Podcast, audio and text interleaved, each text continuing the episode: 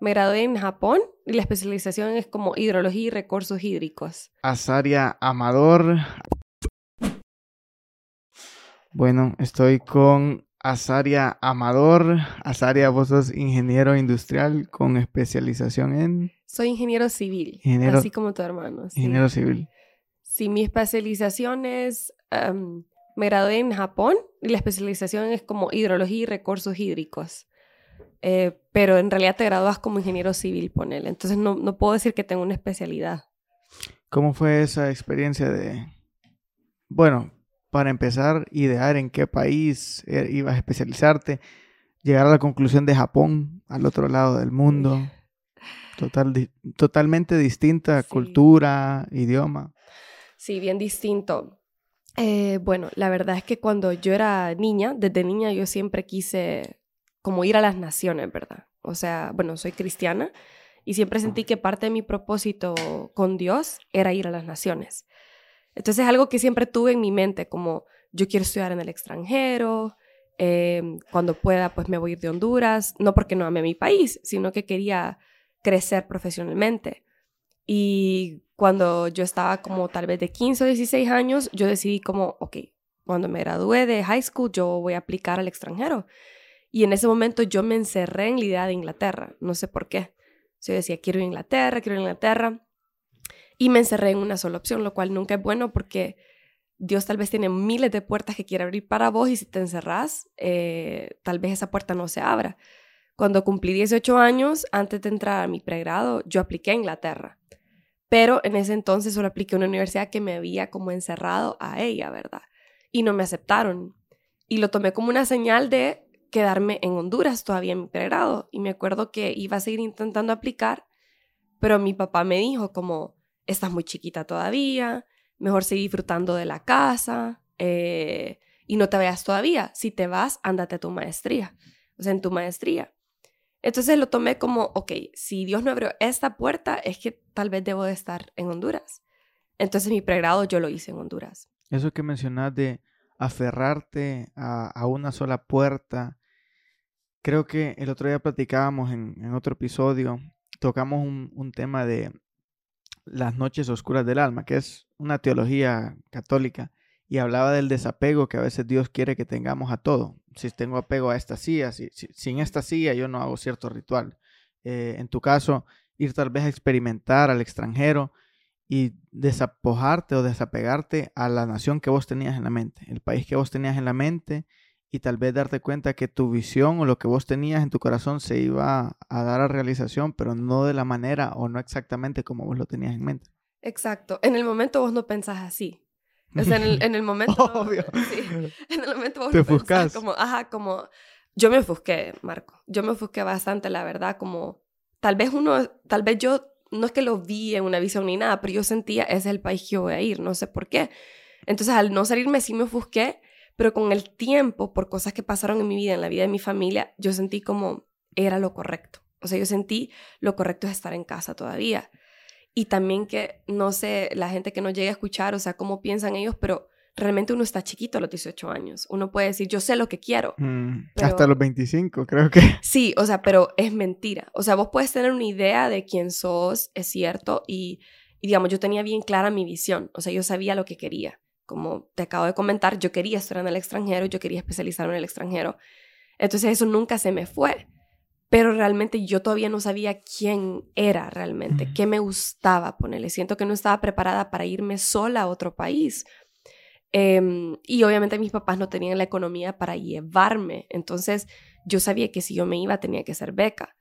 Y ese es otro punto. Cuando vos, eh, si, si investigas, para pregrado casi no existen becas.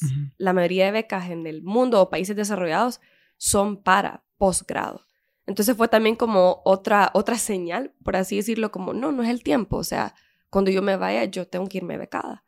Y es irónico cómo en el transcurso de los años, a los 18, edad que mencionaste, uno tiene más confianza en saber quién es uno mismo. Y al- en el transcurso de los años, cuando vas teniendo 21, 22, te vas dando cuenta cuán poco sabías de lo que eras te conoces un poco más, pero estás como más consciente de lo poco que te conoces y de lo mucho que te hace falta conocerte. Sí. ¿Cómo es esa experiencia? Porque aún a los 24, ¿te fuiste? Me fui a los 24. Aún a los 24 creo yo que uno, todavía uno día a día se está redescubriendo, eh, día a día, llevando un día a la vez e irte al otro lado del mundo, donde no es otra cultura, es otro idioma, eh, no está tu familia.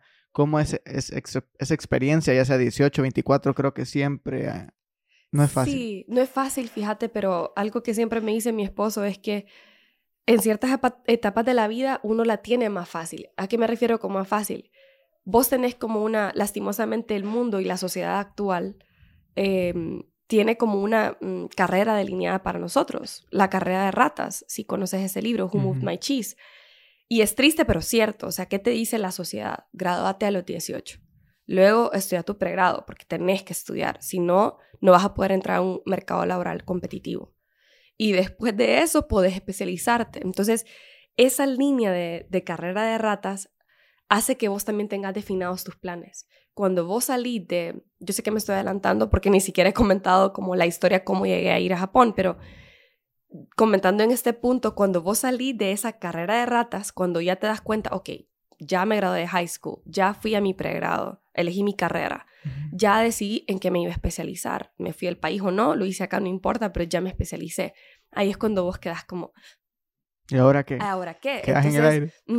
No es tanto, es un buen punto el que tomás. Tal vez a los 18 uno tiene muchos más sueños, pero esos sueños son arraigados también a la carrera de ratas, lo que te dice el mundo. Mm. Alguien que es valiente, tengo amigos que decidieron a los 18, yo no voy a estudiar, ¿me entendés? Voy a ir a trabajar. Y eso ahorita, realmente en los tiempos de nuestros padres, no era una aventura, o sea, era normal que alguien decidiera, no voy a estudiar. Ahora realmente entra un mercado laboral competitivo en el mundo en que vivimos, si no estudias, no estoy diciendo que siempre va a haber dificultad para que encontres su pasión, pero va a ser más difícil. O la sociedad te lo va a poner como más difícil, como, ah, pero usted no ha graduado de nada. O sea, lastimosamente eso vemos bastante en nuestros países. Voy a hablar de como Latinoamérica, porque cuando ya te adentras al, al, mundo de Europa, por ejemplo, países como Suiza, la gente no, mucha gente ni se especializa ni tal vez estudió, solo sacan como cursos. ¿Me entiendes? Ya están en otras ligas, pero al menos nuestra sociedad, por hablar de nosotros como hondureños o latinos, sí sentimos que tenemos que seguir eso. Y como te digo, cuando ya no hay esa carrera delineada para vos, cuando decís, hey, ¿en qué voy a trabajar? Especialmente si estás en el extranjero, empiezan dudas como, ¿a dónde me voy? ¿Regreso a mi país o me quedo aquí? O me voy a otro país, que me pasó mucho a mí también, porque hay, hay opciones. Fíjate que eso que habla de la carrera de ratas, status quo, eh, lo que la gente espera de una persona, lo que tu familia te impone, sea lo que sea. Hay inclusive presiones sociales, presiones psicológicas que vos empezás a sentir a ciertas edades. Sí, Como decís, cuando te graduás de la secundaria, tal vez sabes a dónde tenés que brincar, ¿no? Eh, a, a la universidad, pero dentro de ese plan que se ha trazado a través de generaciones que has visto en tu familia, que has visto en tus alrededores o lo que se considera normal. Yo he tenido mucha lucha con eso porque, como vos mencionás, ya después de graduarte en Japón, pensás, me quedo aquí, me voy.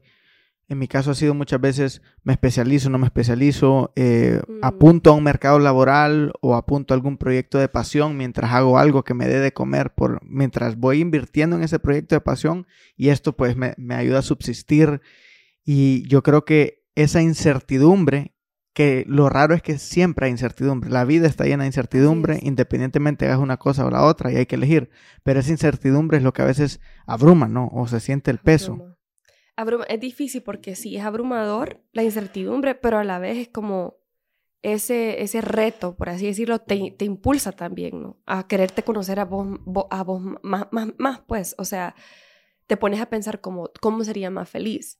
Yo sí soy partidaria de, de siempre como, esta es mi opinión, obviamente, en especial porque yo vivo sola, bueno, ahora estoy casada, pero vivo en un país tan lejano donde yo no puedo decir, tengo un problema económico, eh, mi mamá está aquí, eh, o necesito algo de mi familia, porque yo estoy en un país sola, yo, yo crecí mi carrera en un país estando sola, entonces sí siento que me fui por la línea de seguridad, o sea, como tener algo seguro, porque si no, literalmente pues me deportan, por así decirlo, si no tengo, ¿me entendés? Y a, eso quería ondear un poco, porque aún teniendo el apoyo alrededor, es difícil. Exacto. porque aunque querrás seguir lo que, el genio que tengas adentro, lo que sea que tenés por dentro, es intimidante y, y el, como vos mencionas, la carrera de ratas te provee cierta seguridad que a veces me pasa a mí, me pongo a pensar, estaré yo tan impregnado de consejos culturales contemporáneos que quiero vivir una realidad disonante a la que es la mía y me tengo que apegar a esa seguridad o es el propio miedo que me hace querer agarrarme de la carrera de ratas y no, y no probarme afuera. Y cuando pienso en tu caso, yo digo, estando en Japón, estando al otro lado del mundo, que se pueden hacer ambas cosas de la mano, yo no digo que no, eh, pero creo que añade un poco más de, de, peso a lo que sea que se pueda vivir en mi realidad, estar por tu cuenta, eh, sin tener gente que te rodee, con la que te criaste, teniendo una cultura que es bien distinta a la tuya. Así es. ¿Cómo es esa experiencia? ¿Cómo es ese día a día? ¿Cómo es esa lucha interna? Porque ese es el problema. Aparte de las cosas externas que se te pueden presentar, internamente están todas estas cuestiones que mencionamos. Todos estos, eh, porque me imagino que tenés sueños, eh, pero a veces hay que hacer cosas porque es nuestra realidad y, y necesitamos subsistir cierta seguridad e inclusive es muy, es muy admirable lo que vos has llegado a hacer, no digo que no, pero me posiciono y veo las, los retos mentales que he tenido, los retos mentales en los que me, encuentro a veces y digo, ahora tenerlo del otro lado del mundo, eh, en lo desconocido, cómo es eso, cómo es el día a día, eh, porque según lo que mencionas, no hay algo como, hoy no me quiero parar. Tal, vez lo, tal vez lo experimentas por dentro, pero igual lo tenés que hacer. sí, Mira, te da perspectiva completamente, porque es como, suena, eh, suena como triado, pero sos vos en contra del mundo. Así lo sentís, como si no, si yo no trabajo, yo no puedo hacer nada, no tendré nada, por ejemplo. Pero hablando de irme por lo seguro, te quería comentar que mis sueños no acabaron de tener mis propios negocios, de ayudar al país, y es cuando entra que uno no puede hacer las cosas solo. O sea, no puede eh, yo incluso intenté en Japón, o sea, obviamente al, empezar tenés que acostumbrarte al ritmo de trabajo, como decís, el día a día de tenés que subsistir, ¿verdad? Aprender a vivir, a trabajar. La cultura laboral es muy diferente, el idioma, como mencionabas. Pero mis sueños sí se apaciguaron, pero siguieron como adentro, como yo quiero llegar a Honduras, eh, quiero mejorar la carrera de ingeniería, o sea, la ingeniería civil en Honduras. Eh, quiero también, no sé, me encanta, desde niña siempre me gustaron las cosas de decoración. Eh, yo hacía tarjetas como stationery, scrapbooking. Entonces, esas cositas en mí siempre estuvieron. Y ahí es cuando entra la otra gente, la gente que, que te rodea. O sea, tener tu grupo de personas que os decís, yo puedo contar con ellas, aun cuando, aun cuando no estén aquí. Y no sé si es de conocimiento, pero sí tengo dos proyectos, uno con mi hermana y otro con mi esposo y, y dos amigos más. Eh, el de mi hermana va a mi lado creativo, ¿verdad? Lo que a mí me encanta de, como te digo, de, de las manualidades. Y eh, es el que tengo con mi hermana y el que tengo con mi esposo eh, y mis otros dos amigos es en cuanto a ingeniería civil. Para llegar ahí pasaron muchas, muchas, no sé, como dificultades y a la vez muchas cosas bellas, pero el punto también es no rendirte, como decías, vos decidís, seguís una línea segura, pero on the side, por así decirlo, al lado, vos tenés también como, en mi caso, Marco, yo no podía no tener mi línea segura. Es más, aún ahora, mi estatus legal y el estatus legal de mi esposo dependen de mi trabajo. Yo sé que también la misma vida te dice, vos no podés salir de aquí ahorita. Eh, a veces es duro, porque a veces sí siento, wow, es cansado, soy una mujer extranjera y soy ingeniera civil en un mundo japonés machista donde la mayoría son hombres en mi carrera entonces sí ha sido un reto muy fuerte emocionalmente hablando, más vivir casi cinco años sola y emprender sola, ¿verdad? A, eso voy, que sé que ahora estás casada, pero estuviste un buen tramo de, lo, que es, lo que vas en, Japón, estuviste un buen tramo de ello sola, como mujer, eh, en una cultura distinta. ¿Cómo es el día a día? ¿Cómo es esa... Y estoy de acuerdo con todo lo que mencionas. De hecho, me gustaría inclusive que me comentaras un poco porque a mí me, me serviría escucharte. ¿Cómo es eso de, aparte de hacer lo que haces, porque solo tener ese trabajo te apuesto que es admirable para muchas personas. Muchas personas, ese sería su sueño, eso que vos has conseguido allá afuera, solo irse, lograr establecerse, porque te puedes ir y regresar. y encima de eso tenés otros proyectos de la mano. Es inspirador porque a veces uno se ensimisma tanto en, problemas y se puede desalentar con la mitad o un porcentaje mínimo de la carga que vos estás llevando. Sí, es duro. Entonces, ¿cómo, es el, cómo, cómo haces en el día a día para, en ese momento de estar sola, para empezar, te fuiste a Japón, ¿Cómo hiciste para buscar una plaza, encontrar una plaza, encontrar un lugar en esa, en esa sociedad, ¿verdad? En esa cultura, eh, hacerte tu lugar. Fíjate que creo que hay que regresar entonces al punto por qué me fui a Japón y, y, cómo decidí yo en Japón quedarme ahí.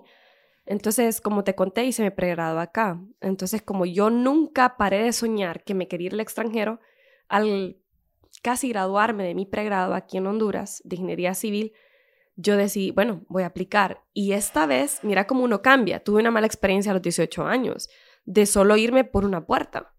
Entonces, a mí, yo sentí de Dios que Dios me estaba diciendo como... El perro. Yo, yo sentí de Dios que Él me estaba diciendo como, ok, tenés que tocar las puertas. Porque yo no... hay gente que tal vez tiene la claridad de aquí te vas a ir, ¿verdad? Pero yo no sentí esa claridad. Entonces yo dije, ok, lo que voy a hacer es orar poner todo en las manos de Dios, pero yo voy a hacer mi parte. Porque vieras cómo en ese año a mí se me vino esta frase de yo voy a hacer mi posible para que Dios llegue a hacer lo imposible. ¿Me entendés? O sea, yo voy a hacer todo lo que yo puedo, lo que Azaria puede. Y de ese punto siento que Dios parta a hacer lo imposible. Yo voy a hacer lo natural para que Dios haga lo sobrenatural. Entonces se me vino eso de toca puertas, Azaria, toca puertas. Y mira, Marco, yo te podría enseñar un folder. Yo fui a todas las embajadas de Honduras, todas. Brasil, España, México, Japón, Corea, todas tocando puertas preguntando, ¿hay becas acá? O sea, eh, yo obviamente tenía muy buenas notas, me gradué con honores eh, de mi carrera, lo cual siempre ayuda y a todos los que nos escuchen, o sea, sepan que sus metas van a, van a mano de sus acciones también, ¿verdad? O sea, tenía mis buenas notas, ¿me entendés? Eh, entonces sabía que eso era como algo que me iba a ayudar a abrir puertas también pero también las toqué todas, Marco. Yo fui a todas las embajadas, me puse como un mes entero a buscar en internet qué becas habían para extranjeros, dónde me podía ir. Algo que yo tenía bien claro en cuanto a pasos es que el primer paso es, si vos no sabes qué querés estudiar, ni, ni te metas a eso. O sea, porque entonces, ¿qué estás haciendo? Estás en un mar de oportunidades viendo a dónde te vas y no solamente es así. Vos tenías que saber, vos tenés que saber qué es lo que quiero. Entonces, en mi ABC, mi A fue, ¿qué quiero estudiar? Yo sabía por mi carrera que a mí me gustaban las aguas. Yo sentía que Dios me decía, tenés que dar agua espiritual y agua física. Eh, si vos estudias acerca de la pobreza en las naciones, te vas a dar cuenta que cuando no hay agua, más que electricidad, más que cualquier otro recurso, el agua es vida, literalmente. Entonces, yo sentí esa necesidad de, mm, yo quiero darle agua a la gente. Em, me gustaron mucho la, la, rama de las aguas, por así decirlo, la hidrología en mi carrera. Entonces yo definí aguas, ¿ok? Ese es mi primero. Yo quiero estudiar hidrología y recursos hídricos, ¿ok? Water Resource Management. Y en un país donde es de lo que más carecemos, de agua potable. Exactamente. Y bueno, mi madre fue muy pobre, de chiquita sufrió eso, tenía que caminar al río a traer agua. Entonces, son historias que uno escucha y uno dice, si, si mi madre hubiera tenido agua, hubiera tenido más tiempo de estudiar o de otras cosas, ¿me entendés? Entonces vos te das cuenta dar agua a la gente. Ese año yo también hice muchas misiones con misioneros americanos de eh, cavar pozos, perforar pozos en diferentes comunidades de Honduras. Entonces, me encantó, vos mirabas cómo cuando predicabas el Evangelio, a través de misiones en las cuales le dabas agua a la gente, la gente estaba feliz. Si vos llegas y decís, le voy a enseñar de Dios, pero como dice la Biblia, no le das el abrigo, realmente crees que la gente se le va a quedar. O sea, también dar algo a la gente abre puertas para que ellos acepten a Dios. Entonces yo esa experiencia, más mi carrera, todo lo que sentí como hidrología, fue como, ok, eso es lo que voy a elegir. Ahora, mi segundo punto fue, ¿cuál fue? Como te comenté, tocar todas las puertas que pueda, porque también tenía que averiguar, o sea, tenía que hacer mi research, ¿me entendés? Como, ¿a dónde podría irme? ¿Dónde sí pueden haber becas? Porque yo tenía claro, mis padres no me pueden pagar esta educación. Entonces ese fue como mi segundo punto. Mi tercer punto, si te diría mi, mi número C, fue literalmente como definir qué son o cuáles son los mejores países en lo que yo quiero estudiar. Porque sí, yo soy hija de Dios y yo siento que yo tenía que irme a lo mejor. O sea, si yo podía, yo me tenía que ir a lo mejor. Y ese, ese punto C, por así decirlo, número 3, a mí yo hice como un background check y todo lo que me salió fue como Japón, Israel y Australia. Japón, Israel y Australia. Entonces, ya habiendo tocado puertas, ya tenía... Como en todos los parámetros que pusiste. En todos los parámetros de hidrología, recursos hídricos, ¿me entendés? Te podría hablar de, de, términos más técnicos, pero lo que yo quería como también era como aprender a cómo se recargan acuíferos, porque ya no hay agua, ¿me entendés? Muchas cosas de como water management, literalmente, o sea, manejo de agua en zonas como Australia, que Australia no tenía agua hace 10 años y todo lo que hizo Australia como país para abastecer agua a sus 20 millones de personas es increíble, te, te aconsejo leer eso. Israel también cómo recargan sus acuíferos para dar agua a su... Es, es, increíble. En el mundo en general creo que vamos hacia un futuro donde es un recurso que se está... Desalinización, recargar acuíferos, o sea, hacer reclamación de agua. E, es, es muy interesante. La cosa es que en ese como background check fue que yo llegué a esos tres países. Claro, y acordate que ya te dije yo que a este punto ya fui a todas las embajadas del país. Entonces yo sabía, ok, Japón es la única embajada que está en Honduras, de estas tres. Pero igual yo dije, voy a aplicar a Australia Mientras estabas haciendo esa investigación, ¿estabas estudiando, estabas trabajando? Eh, me estaba por graduar, pero como vos esperas un periodo, ya había terminado mis clases. O sea, y te pusiste, no, no, te acomodaste. No me acomodé. Siento mucha como intencionalidad en tu proceso. Eh, me gusta mucho que lo llevas de la mano con la fe, porque creo que la, fe eso es lo que hace, mostrar un favor eh, donde te humaniza, te da humildad en darte cuenta que ocupamos esa, ese apoyo, ese, ese poder superior, Dios, que abra puertas por nosotros, porque aún creo siendo muy talentosos y, e intencionales, el mundo es abrumante a veces, eh, se, te puede venir encima, hay gente malintencionada, hay, hay puertas difíciles de abrir y creo que para eso está Dios, para, para abrirlas como mencionadas, pero hay que tocarlas. y me gusta que haces hincapié en ese punto y que se ve en tu testimonio, en lo que me estás comentando, porque el moverte, ir a todas estas embajadas, hacer tu investigación y siento cierta madurez del primer proceso al segundo. Uy, sí. El primer proceso en el cual pudo haber sido, tal vez cambiaste, ¿no? Obviamente de los 18 a los 24 maduraste mucho, pero ese proceso no sé si te hizo madurar en sí. El hecho de vivir esa desilusión y saber, ya no puedo poner todos los huevos en una sola canasta. Así es. Esa es la frase que buscaba y no me acordaba, sí. Y hacerlos tal vez solo porque hasta la motivación, irte, vos lo que querías era irte y obstinación a este país, irme y a este país. Y ahora tal vez hiciste... Era como a donde Dios quiera. Ah, ¿Me entendés? Como tal vez yo estoy viendo como, ¿cómo se dice narrow mind? Como centrándome en, en, en algo. Una mente obcecada. No, no, no. Bueno, como, como así, como así narrow, pues como... Enfocada. Angosta. No, sí, bueno, así. Solamente Inglaterra, Inglaterra, Inglaterra. Cuando cuando creces te das cuenta como el mundo es más que eso, hay muchas más opciones. No, y lo que hizo en tu psiquis, porque al no darse Inglaterra hubo cierta desilusión, me imagino que hubo cuestionamiento. Sí, porque me acuerdo que en ese momento yo juraba que eso va a pasar. Y, uno tiene, la fe es muy importante, claro, pero... Wishful thinking. Exactamente, wishful thinking. Y si vos te quedas con una acción, también es como, claro, vos te puedes sentir desilusionado, pero de, con el tiempo me desilusioné en mí más bien, no en lo que me pasó, como porque solo me cerré a eso, o sea. Es por eso te digo, a, raíz, pero a raíz de esa desilusión, qué bien que viste, no a la situación, pero viste adentro, te viste a vos en medio de la situación. ¿Qué fue lo que pasó? No por qué no pude conseguir esto, sino qué hice, qué puedo mejorar o cuál fue mi perspectiva, la perspectiva errónea que tomé, la cual puedo mejorar ahora. Y en ese proceso que mencionas que hubo planificación, hubo pasos, eh, creo que hubo una mejor motivación porque enlistaste qué era primero lo que querías ir a hacer. Así es. es eh, que ¿Tú qué? Si no haces eso, después el cómo. Si no haces el qué, es como, ¿o para qué? ¿Me entendés? No es por qué, ¿para qué? ¿Para qué me quiero ir al extranjero? Es súper importante definirlo. ¿Para qué? ¿Para escapar de mi familia? ¿Para qué? Para, porque ya no aguanto Honduras.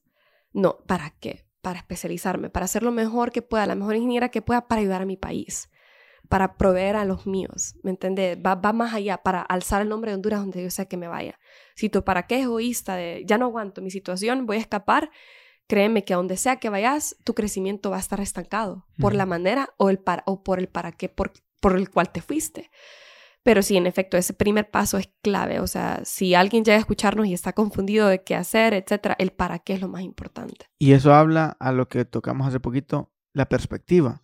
Porque no sé, eh, siento que pues sos una persona muy madura, con muchas cualidades, siento muchos atributos a, a tu corta edad, pero no sé si a los 18 tu perspectiva era esa, era irte, o sea, porque es siempre tenemos ciertas utopías en nuestra cabeza, ¿verdad? De que cuando empecemos algo, cuando nos casemos, idealizamos procesos de la vida y la verdad que la vida la estamos viendo hoy, la estamos viendo ahorita. Así es. Y cuando llegamos, porque imagínate, la voz de hace 10 años, un- una profesional en Japón, viviendo allá, tal vez idealizabas el vivir en el extranjero y ahora te das cuenta en carne propia que día a día hay retos, día a día hay luchas, día a día hay batallas, pero en el momento, la primera vez, tal vez, no sé si tú para qué, no quiero decir egoísta, pero por lo menos la segunda vez era algo que salía de vos, que iba a, a un beneficio trascendental, que trascendía tus propios intereses, que trascendía tal vez el ego y, y el egoísmo de quiero irme, quiero escapar,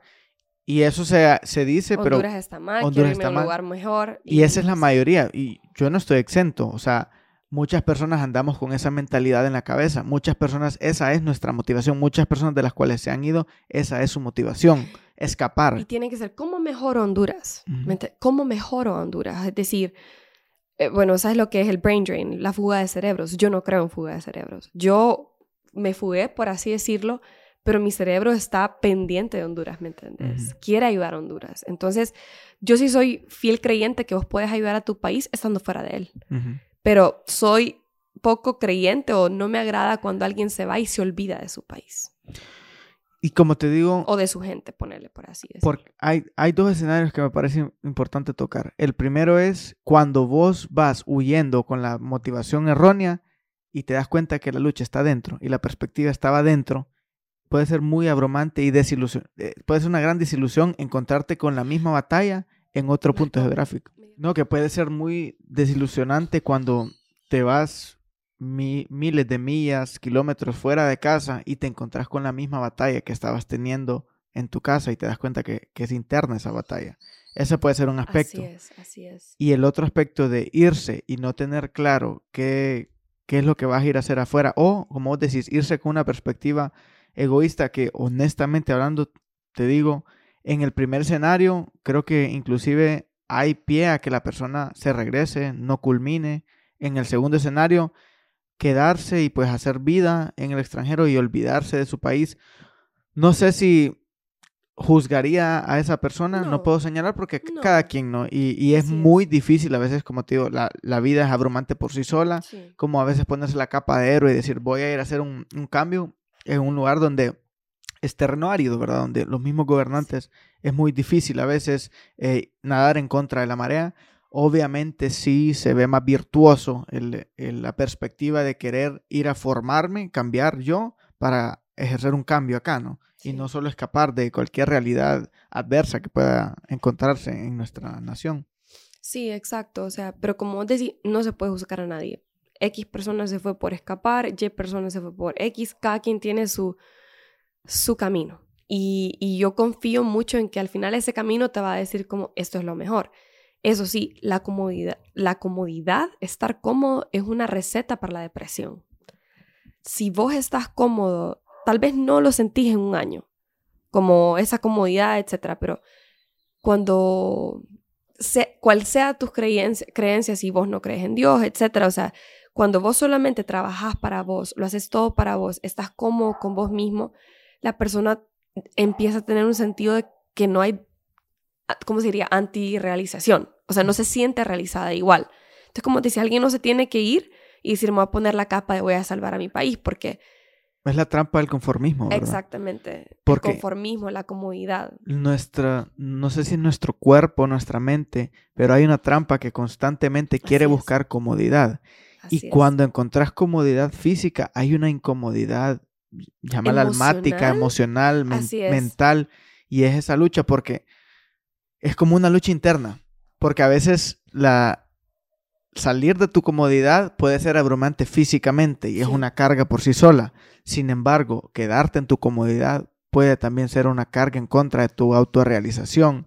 ¿Y cuál es más pesada que la otra? Como vos sí. decís, una, si te quedas sentado cómodo, a la puerta está la ansiedad, está la depresión. pasa, eso pasa, Marco. O sea, cuando yo empecé mi carrera laboral, o sea, después de mi maestría en Tokio, empezar mi carrera en Tokio, que no, no- no he llegado a ese punto, perdón, pero créeme que el primer año vos te emocionás, como, wow, o sea, estoy trabajando aquí y creciendo y aprendiendo, etcétera. pero ponerle el segundo año, no para hablar de, de, de ciertas etapas, puede ser dos meses, tres meses, que, en que vos empecés a sentir, solo estoy yo, viviendo para mí. Yo estoy bien, tengo salud, tengo y, dinero. Espérate, y te referís allá viviendo en Japón. Allá viviendo en Japón. Porque, imagínate, podría ser... Está bien. Pero imagínate, eso ya es salir, das tal vez un paso fuera de tu comodidad. Porque me da risa que Sí, desde tu perspectiva planteas eso como me quedo en la comodidad, vivir por mí mismo, pero para otras personas estás en un paso que, el cual sería incómodo para No, ellos, incomodarse. es incómodo, tenés razón. O sea, es un muy buen punto, la verdad. Es como... eh, ¿Cómo se dice esta no, pero frase? qué Como- bien que lo mires. Es que esa es la cosa, cuando uno va en ascenso, ¿no? Cuando vas creciendo, el crecimiento siempre es progresivo. Entonces, lo que pasa es que vos, al ya dar otro paso, puedes ver el, el paso ajeno, el, el que para otra persona sería un paso adelante. Si vos ya lo diste y estás en otra etapa, puede ser tu zona de confort y la vamos expandiendo, esa zona, ¿verdad? y Así así es donde es. vamos creciendo. Así es. Porque solo el hecho de haberte movido de tu país a miles de es kilómetros salir de la zona de eso confort. es salir. Pero llegaste a un punto en el cual, y me gustó, y, no, y quiero más bien que hundies en eso, en el cual la narrativa que ibas a plantear ahorita, la zona de confort para vos era ya estando en el extranjero, Así es. viviendo, trabajando un año, estoy viviendo solo para mí. Y esa, Exacto. esa es la trampa, digo, trampa, impulso, no sé cómo llamarlo, de nuestra mente, que siempre, aunque vayamos conquistando, tenemos esa naturaleza cazadora, conquistadora, queremos algo más, ¿verdad? Queremos el siguiente paso, queremos el siguiente paso. O eh, lo contrario, verdadero, llegas hasta, no estoy diciendo que lo más alto es, ¿me entendés?, hacer tu carrera en Tokio, Japón, Mm. no, pero o sea, llegas a un punto tan alto que vos decís como, ¿qué es lo, qué es lo que sigue en la carrera de ratas? O sea, es lo que te quería decir con, con el punto de, de cuando tu sociedad te dice A, B, C, ajá, y ya cuando estás trabajando y te dices, I got here, lo logré, ya soy una ingeniera civil con muy buen salario, en una de las ciudades más grandes del mundo, en las mejores compañías de este país, me gradué de la mejor universidad de Japón. Vos te ves, y aquí voy a quitar a Dios un ratito, porque obviamente Dios es mi pasión y yo sentía esto es gracias a Dios, ¿verdad? Y a mi esfuerzo naturalmente, pero voy a quitar a Dios un ratito y decir como estás en cuanto al mundo bien arriba, bien arriba, pero esa sensación de yo no estoy feliz, obviamente no solo se, no solo se basa en que estás viviendo solo para vos, sino que no tenés a tus seres queridos, como decís, o sea, nuestra misma cultura nos dice como eh, que somos bien familiares y no tenés eso, entonces te empiezan a faltar cosas esenciales para tu vida. Entonces te das cuenta que la comodidad económica, la seguridad que no te brinda Honduras, pero te da Japón, no es suficiente. O sea, porque hay mucha gente que sabe, dice, es que Honduras es inseguro, necesito irme a un país seguro. Pero ¿cómo te vas a ir? ¿Para qué te vas a ir? Es lo que te decía. Yo empecé a cuestionarme como, Solo quieres ¿Para ir a que te den aquí? y no a dar. A- así es. no Como a que me den seguridad, a que me den eh, estabilidad, a que me den una buena carrera. O sea, entonces te das cuenta que tal vez algunos de tus objetivos fueron bien egoístas. Ujú. Y cuando estás ya ahí en el día a día, como decía vos, y te das cuenta como, wow, trabajo 10 horas al día. Y sabes Llego que- y estoy sola. Y quien sea que lo ve de fuera, ¿cómo lo miraba? Wow, Azaria, estás en, en Tokio, trabajas súper bien todo. Qué increíble, qué admirable. Sí, pero ¿cómo son tus noches? Fíjate que por una parte, cuando mencionas egoísmo, sí es egoísmo, pero muchas veces la raíz es el mismo miedo o la inseguridad que uno tiene, porque querés una seguridad y como te digo, idealizamos, idealizamos el extranjero, idealizamos el matrimonio, idealizamos todo el futuro, lo- pasamos idealizando. Ok, estando en, en tu caso Tokio, estando en Tokio, voy a ser feliz, voy a estar feliz.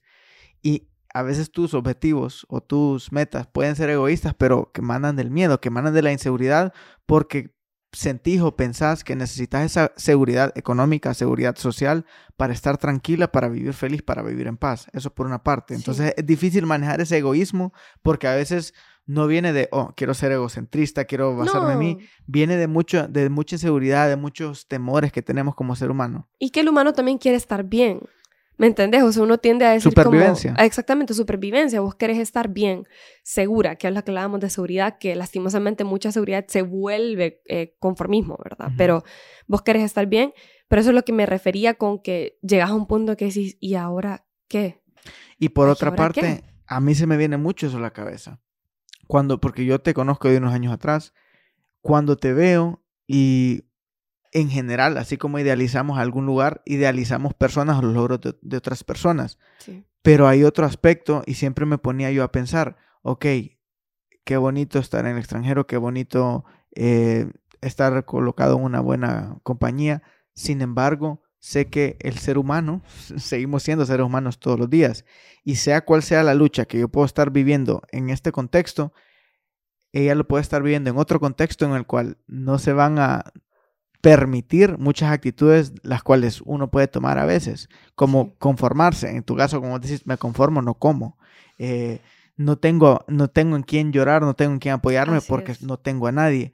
Entonces, siempre he visualizado y he estado consciente de eso, de personas que tal vez están logrando algo o, que están realizando algo que es admirable y que uno tiende a idealizar, también hay que ver que muchos derechos traen muchos deberes de la mano. Así es. Y cómo manejar eso, porque la persona, o sea, vamos creciendo, ¿no? Pero siempre está ese niño interno, esa, esa incertidumbre, esa cierta inseguridad eh, que te hace, como vos decís, ir dando un, paso a la vez y nunca, ese miedo nunca se va, nunca desaparece, ese nerviosismo. Y cuando ya estás muy adentrado en esa carrera, en la carrera de tu vida, y a veces dan ganas de, tirarse para atrás y no se puede, hay puntos en los cuales no se puede. ¿Cómo, ¿Cómo manejas eso? ¿Cómo ha sido ese estar sola allá?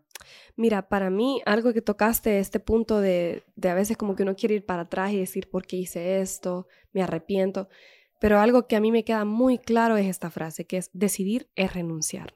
Cada vez que vos decidís, renuncias a algo. Cuando yo decidí seguir mi sueño, yo dejé a mi familia, a mi novio. Eh, dejé muchas cosas que eran emocionalmente importantísimas para mí. Y ese golpe emocional, solo quien lo vive lo puede entender. Entonces, vos también tenés que ser valiente y decir, yo decidí esto, ¿a qué renuncio? Y tenés que sopesar. A este punto de mi vida vos me decís, ¿dejarías otra vez a tu familia, a, ahora es mi esposo, ponele, em, por, por un trabajo, no, ya no lo haría. Porque aprendí que eh, fue la etapa en mi vida que tuve que haberlo hecho, ¿verdad? ¿Por qué? Porque tampoco iba a renunciar a mi sueño. Yo dije aquí, o, o, decido mi sueño y renuncio a estar con la gente que amo, con, con el hombre del que me enamoré, o, o sea, los decido a ellos, pero renuncio a mi sueño de años. Yo tenía que darme la oportunidad, Marco, de decir por mi sueño porque yo no lo había experimentado. Yo ya sabía lo que se sentía amar a mi familia, tenerlos a mi lado. Gracias a Dios porque tuve una familia que me amó. Pero yo no sabía lo que era fight for my dream, luchar por mi sueño. Entonces fue una decisión bien de valiente, o sea, honestamente la decisión más valiente que he hecho en mi vida. Decidir dejar a, a los que amo por seguir mi sueño. Y por eso es que digo que llega una tristeza bien fuerte cuando vos te ves y no te ves con la gente que amas y te ves súper alto ya. Y claro, tus papás orgullosos, la gente que te ama está como, wow, qué increíble que lograste eso, pero en tu corazón vos sabes que día a día estás renunciando horas con tus seres queridos. Y eso te marca bastante, eso te marca increíblemente y como te digo, llega un punto en el cual vos decís, mi comodidad no vale la pena. Eh, mi comodidad no es, no es mayor a mi felicidad. Y, y cada persona es diferente. Y en este caso te estás refiriendo a tu comodidad Estando en Japón. En Japón, correcto. En Japón. O sea, la comunidad que me daba mi trabajo, todo, todo el ambiente, por, así decirlo. Es lo trivial de esto que llamamos felicidad. ¿Sí? Es que la palabra felicidad, sentirse pleno sería una mejor palabra, pero es... Plenitud, sí. Plenitud. Escuché una persona decir, no sé qué tan de acuerdo estoy con ello, pero que pensamos en la felicidad como una etapa y a veces es como el hambre, va y viene, o sea, es, es algo, siempre, mira vos, seguís tu sueño y ahora estás con pesar por tu familia y estando con tu familia está eso que te llama a perseguir tu sueño y es un balance constante de autorregularse a uno mismo, tomar decisiones a diario y saber que van a haber temporadas grises, temporadas buenas, temporadas malas. No es como que es un lugar a donde vamos a llegar. La felicidad es un lugar. Es algo que puede ir y venir. Es algo que puede ir y venir. Y no solo buscar la felicidad como tal. Hay otras cosas en la vida. Pero también, exacto, y pero también, también es importante que no te acomodes, porque es lo que te digo. Yo probablemente sabía yo estar más feliz con la gente que me ama. O sea, uno conscientemente sabe, ¿verdad? Como, mm, pero estar sola, bueno, todos los miedos que uno puede tener pero también tenés que darte la, oportunidad a vos mismo de tratar, Marco. Es lo que cuando hablábamos de que tu indecisión de seguridad o mi sueño, si vos tenés, no sé cómo decirlo en español, if you have someone to fall back on, seguí tu sueño. ¿Me entendés? En mi caso, ¿quién se mantenía? Azaria se mantenía Azaria. O sea, mi mi estatus legal en Japón era de asaria, entonces yo no podía decir, ah, mi esposo está aquí, él me puede mantener si mi sueño en tres meses no funciona. O sea, es decir, cada vez que vos tengas un sueño y vos sabes como no estoy solo, seguilo, seguilo porque honestamente la vida solo es una y lastimosamente nuestra generación, los jóvenes, que bueno, estamos jóvenes todavía, pero eh, tienden a decir, la vida solo es una, hay que vivirla loca. No, eh, eh, hay que saber eh, con qué contexto de decir. Ajá, estás correcto, no al 100%. Pero en efecto, la vida solo, es una. pero no, para desperdiciarla. Lastimar a la gente, ¿me entendés? O sea, ignorar lo que Dios quiere para tu vida. Pero sí, la vida solo es una en cuanto a tomar retos. Y es lo que te digo yo de que yo misma me dije a mí. Aquí me va a tocar seguir mi sueño, porque si yo no decido esto hoy, toda mi vida me voy a arrepentir. ¿Me entendés? Y, y, lo hice y no me arrepiento de haber hecho eso, o sea, de haberme ido a Japón y seguir mi sueño. ¿Me entendés? Claro, hay otras cosas que me arrepiento, pero de eso nunca me voy a arrepentir porque lo decidí bien consciente que es lo que yo quería. Eh, y si yo tuviera alguien que fall back on, siempre me ha dicho mi esposo ahora como que si él hubiera tenido en las finanzas y así, él se hubiera ido conmigo, ¿me entendés? Em, pero él también tuvo que decidir y decir, voy a renunciar a esto porque no es el tiempo todavía. Y gracias a Dios eventualmente estuvimos juntos, que eso es una historia para otro, otro momento, pero, pero el punto es de que tenés que también saber como, ok, tengo retos aquí, pero o sea, tengo que saber de qué sí me voy a arrepentir si no lo hago. O sea, eso es bien personal. Vos puedes decir, como tengo mis sueños, pero tengo esta línea segura, hey, pero aunque yo falle en mi sueño, aquí están estas personas que están ahí para mí hay gente que no tiene nadie, que es lo que te digo, regreso a mi caso en Japón, ah, no tenía eso. Entonces, para mí como no seguir esa línea de mm, seguridad financiera era también tonto. O sea, es cuando vos te das cuenta como eso es tonto. ¿verdad? No tenías otra. No tenía de otra. pero si tenés de otra, ¿por qué no intentarlo? Y, si y lo llamamos seguridad, pero honestamente, bajo el contexto que vivimos y nuestra realidad, es un sueño, pues, lo que, está, lo que estás viviendo e inclusive a mayor escala si estás todavía de la mano teniendo proyectos de pasión que van de la mano, porque es algo que me he dicho a mí mismo. Muchas veces pienso que es esto o lo otro, cuando pueden ser ambos, cuando puede ser, y, por la misma corta edad que tenemos a veces, solo, yo solo he vivido lo que he vivido. Entonces, y cuando me doy cuenta que puedo llegar a vivir dos o tres veces lo que he vivido ya, me doy cuenta de la vida tiene sus tiempos, tiene tiempo, tiene momento. Hay tiempo para todo. Y, y el abrumarte por pensar que, como te digo, en, nuestra inmadurez y corta edad, lo que he vivido es lo que he vivido. Entonces, cinco años para mí pueden ser un intervalo de tiempo significante, cuando sé que, dependiendo de la vida que Dios me brinde, pero puedo llegar a vivir el doble de lo que he vivido, si no es que el triple, y pensar que solo una por dejar la otra, porque a veces buscamos comodidad, eh, solo mi sueño. En tu caso es trabajo y mientras de la, de la mano hago mi, mis sueños. que te, te, demanda más tiempo y, es más difícil, creo. es cansadísimo, Marco. Es cansadísimo, pero lo compensa el hecho que tengo más tiempo en Japón que lo tendría acá, porque aquí que haces vos las tardes estás con tu familia, etcétera, etcétera, pero cuando estás solo en otro país es como, tenés más tiempo, por así decirlo, entonces también es compensatorio ese tiempo. Pero algo te iba a decir eh, por un tema que tocaste ahorita. Ay, se me olvidó, pero importante. Eh, no te preocupes, va a volver. Pero importante, sí, era importante por lo que me mencionaste ahorita, e, e, ese punto, pero eh, lo que dijiste de como la comodidad o irme a mis proyectos, pero bueno, hablándote de eso, para el proyecto que tengo con mi hermana, créeme que mi hermana al principio tenía un miedo de sacarse de la línea de vida, de salirse de la línea de vida. Eh, ella tenía pues su negocio de familia, por así decirlo, hicimos este emprendimiento, pero ella era como, no me puedo salir de ah, aquí. Hacer ambas cosas de la mano. Exacto, no me puedo salir de aquí. Lo cual no es una decisión para nada eh, tonta, por así decirlo, porque obviamente al principio vos estás como poniendo los deditos en el agua todavía. Voy a intentar qué tal me sale este emprendimiento.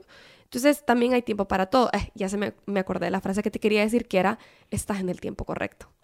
O sea, a veces uno, yo a veces me miraba en Japón y decía, estoy sola, yo quisiera estar con mi novio, quería, quería ya casarme con él, estar con él, pues. Y, y yo miraba a mis amigas ya casándose, algunas que empezaron a tener hijos, y yo decía, pucha, qué, qué tarde. te apuesto que esas amigas estaban viendo a Saria, como, ay, yo con hijos, y a Saria ya sacó su maestría, y, está en otro Ya en Japón, ¿me entendés? Y es un juego, y es un... Entonces, compárate con vos mismo, es algo que mi esposo siempre me dice, compárate con vos mismo, con quién quieres ser, porque especialmente uno de mujer también, que uno quiere o sea, para el hombre es más como fácil decir mi carrera, eh, empoderamiento, profesional, pero para una mujer uno quiere su familia. Es más emocional, ¿me entiendes? Por más que te lo traten de imponer ahora de que la mujer, siempre hay ese instinto dentro en, la mujer, siempre hay ese instinto de... Créeme.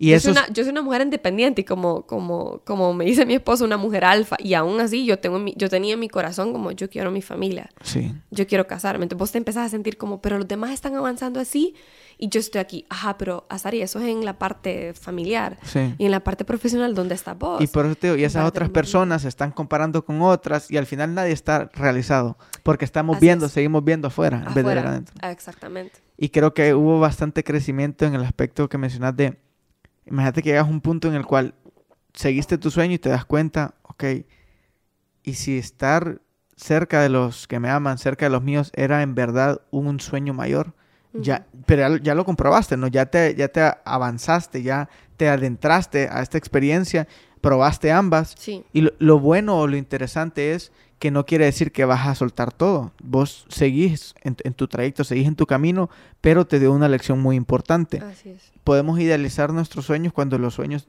tal vez estaban alrededor mío. En, tu caso personal, que mencionabas que es muy importante para vos la familia, eh, hay personas que su carrera puede llegar a estar por encima de, su familia. Completamente. Conozco mucha gente así en Japón. Pero te descubriste. Siento que a través de esa experimentación aventurera, que es difícil, que es difícil tomar esos pasos, te descubriste un poco más y te das cuenta que ambas cosas me, me parece que son importantes para vos, tanto tu, carrera, lo que estás haciendo ahora, pero le dio más peso a algo que tuviste alrededor que era el valor de tu familia, ¿no? Claro, claro. Y también, como dices, lo viví. Nadie me lo va a contar. Nadie te va a decir, ay, ahí. Y si te hubieras ido al extranjero como querías, lo viví. Entonces, ya habiéndolo vivido, es como, ok, mi sueño, ¿cuál, cuál es ahora? O sea, ¿qué, ¿qué quiero para mi vida? En mi caso, pues yo sabía claramente, quiero estar con mi pareja. O sea, yo quiero que él esté aquí. Y con él nos, nos dirigimos a eso, ¿verdad? Como el aspecto familiar, por así decirlo, eh, no fue un camino fácil, pero se culminó al, poder estar juntos por fin nosotros ambos en Japón, ¿verdad? Después de muchos años. Pero también que trabajamos, tú me dices, towards to, hacia, trabajamos hacia ese, a ese sueño, hacia lo que ambos queríamos. Entonces el punto es tener definición y, ok, es lo que te decía el número A, ¿para qué me quiero ir? ¿Qué quiero estudiar? Era lo mismo como, ok, la meta que es, digamos, mi pareja y yo estar juntos, ¿cómo lo vamos a lograr? Y ahí empiezan los otros pasos. ¿Me entendés? Y, así va, pues, o sea, después el conseguir su trabajo, estudiar ahí, eh, después pues poder casarnos. Ya es cierto, se vuelve un poco lo que hablábamos, que la carrera de ratas te va definiendo cuál es el siguiente paso, pero a la vez ya empieza a ser Marco con una madurez diferente. Ya no es a los 18, quiero irme al extranjero. No, empieza a ser una madurez de como, ¿qué quiere mi corazón? ¿Qué me hace feliz a mí? ¿Entendés? Ya no es como, ¿qué me dice la sociedad? ¿Qué, ¿Cuál es el siguiente paso a mi edad? Es como, ¿estamos listos para casarnos? Sí, en este momento sí. ¿Y queremos hacerlo? Sí, estamos, estamos más que dispuestos a hacerlo. ¿En dónde nos vamos a quedar? Bueno, por mientras en Japón. Son decisiones que al final se vuelven conjuntas, obviamente, con una persona, pero siguen siendo parte de lo que vos querés y te conoces ahora mucho más que hablando de como conocerte a vos mismo, no hay nada mejor para conocerte a vos mismo que estar solo. O sea, la soledad es como el mayor instructor de quién sos vos. Cuando yo me fui y estuve sola por años, yo supe quién quiero ser, quién no quiero ser, qué es lo que me hacía feliz. No estoy hablando que es un día que te das cuenta de eso, es como a través del tiempo. Es como te conoces muchísimo más. Y aún así, queriendo salir. Sabes tomar mejores decisiones por eso mismo, aunque sean decisiones difíciles. Y veo que aun cuando querés salir de esa carrera de ratas o cuando querés, siempre tienes que darle como cierta estructura. Veo que has desarrollado como, un, como una estructura vos, cierta planificación que ya la vas aplicando en cada etapa de la vida. Y eso es lo abrumante a veces, que aunque querrás seguir tu sueño, poner querrás salirte del status quo, de, lo que, de las presiones sociales, muchas veces puede llevar más trabajo, más disciplina que quedarte dentro de tu seguridad y que ambas, ambas te van a incomodar. Ambas te van a incomodar. Ambas te van a incomodar. Sí. Pero como te digo, yo en mi, perdóname, eh, en mi estructura de comodidad, yo sabía que no estaba feliz también. O sea, yo sabía, necesito a mi pareja, necesito más de mi familia, quiero hacer algo más. O sea, y eso no pasa como te digo un día, pasan años en que vos te des cuenta a veces, lastimosamente, por no escucharte a vos mismo como, hey, ¿qué es lo que necesito? ¿Qué es lo que mi corazón, em, qué le hace feliz? ¿Me entiendes? Entonces, sí estructuras, pero también vas, vas escuchándote. Estructuras porque te escuchas. También es muy importante. O sea, que vos sentías como cuál era, quitando la estructura que viene posterior, ¿verdad? Que viene, ok, ya decidí, esto es lo que voy a hacer, ¿cómo lo hago? pero sí sentiste siempre un llamado adentro, sentiste como un hilo jalándote a donde te tenías que ir. Fíjate que sí, pero es porque ese mismo hilo vos... Mm, doy un ejemplo, ahorita en este punto de mi vida yo ya no quiero estar en Japón, no porque no me gusta Japón, simplemente porque estoy bien lejos de mi familia. Y ya casi ocho años en Japón, digo, pucha, ocho años, más de lo que yo pensé, yo siempre decía cinco años, cinco años, decía yo, y imagínate, el tiempo pasa, entonces yo sé que ahora, aunque yo siga en Japón, en mi mente y en mi corazón, al pasar del tiempo, al transcurrir el tiempo, yo tengo que estar también enfocándome en, si yo quiero estar cerca de mi familia, ¿qué puedo hacer? Ese hilo es el que, al que me refiero. No me hace feliz ya sentir que veo a mi familia una vez a los dos años, por ejemplo. Entonces ya es pensar como, mm, ¿qué, ¿qué me hace feliz también? Y ese es el hilo que te va a. Siento interesante, ese mismo hilo que te llevó a Japón, al otro lado del mundo, fue tal vez adquirir una lección que solo ahí la pudiste adquirir, que era, que era ver, tal vez a mí, porque es lo que estoy sintiendo al hablar con vos, es mucho más importante para mí los días y los segundos que pasan que no estoy con los míos. Eso es lo que estoy sintiendo. Eventualmente eso fue lo que llegué a sentir. Y te tuviste que ir al otro lado del mundo a, a darte cuenta, a darle peso a esa... Darle peso, porque darme cuenta siempre supe. Yo siempre he sido súper familiar y amo a los míos como increíble. Pero la Saria de hoy le puede de hablar con mayor convicción a las áreas de hace ocho años. Sí, sí, y no me arrepiento como te digo porque fue lo correcto. Yo debía de irme. En el plan de Dios estaba que yo debía de irme. O sea, yo no me arrepiento de haberme ido, pero lo que te quiero decir es que también uno tiene que escuchar a su corazón y decir como, pero está feliz ya estando ahí tan lejos. Bueno, comento que estoy embarazada, entonces uno dice, mi hijo nacer ahí. Ok, mi hijo puede nacer ahí, pero yo ya sé, por ejemplo, que a mí no me gusta la educación secundaria de Japón. Es una realidad en mi vida. Entonces yo ya sé como, ok, si mi niño de niño, de, mm, ¿cómo se decía? Como kinder, pre-kinder, no sé, primaria tal vez. Infante. Infante. Está allí. Toddler, quería decir. Ajá, toddler, pero no sé cómo decir. Bueno, infante, supongo. Eh, está en Japón, estamos bien. Pero yo no quiero para mis hijos que sean adolescentes en Japón. Yo no quiero para mis hijos que no arraiguen una cultura latina. ¿Me entiendes? Quiero lo bueno de Japón en ellos, pero quiero lo bueno de Latinoamérica en ellos también. Entonces, empiezan un motivo de decisiones que no es de un día, es como la vida te va guiando, obviamente, especialmente cuando ya no sos uno, sos dos. ¿Cómo fue ese contraste cultural cuando llegaste? Inclusive a raíz de la, la creencia que expresas, un país creo que es ateo, sintoísta creo que es la... Sintoísta y budista, sí. Y budista. ¿Cómo fue ese contraste eh, ideológico, ese contraste cultural? ¿Cómo sopesaste o llevaste ese día a día? ¿Cómo, cómo es... ¿Cómo es el día a día de una cristiana en Japón? Ay, sí. De una latina en Japón. Bueno, yo creo que para empezar, te puedo dar un resumen. Japón me acercó más a Dios. Porque te das cuenta que aun cuando la gente tenga todo, hablamos que la sociedad japonesa en general, estoy generalizando obviamente, tienen todo. Tienen comida, tienen casa, tienen familias respetuosas, tienen una sociedad excelente, no hay problemas. Es decir, hay seguridad, exacto, o sea, hay, seguridad. Seguridad em, financiera, ¿verdad? Seguridad social. Social, esa es la palabra, la verdad, seguridad social. Pero te das cuenta lo vacío que está la gente. ¿Sentiste eso? ¿Sentiste la gente vacía? Claro, claro. Cómo descargan su estrés, su ansiedad con la bebida.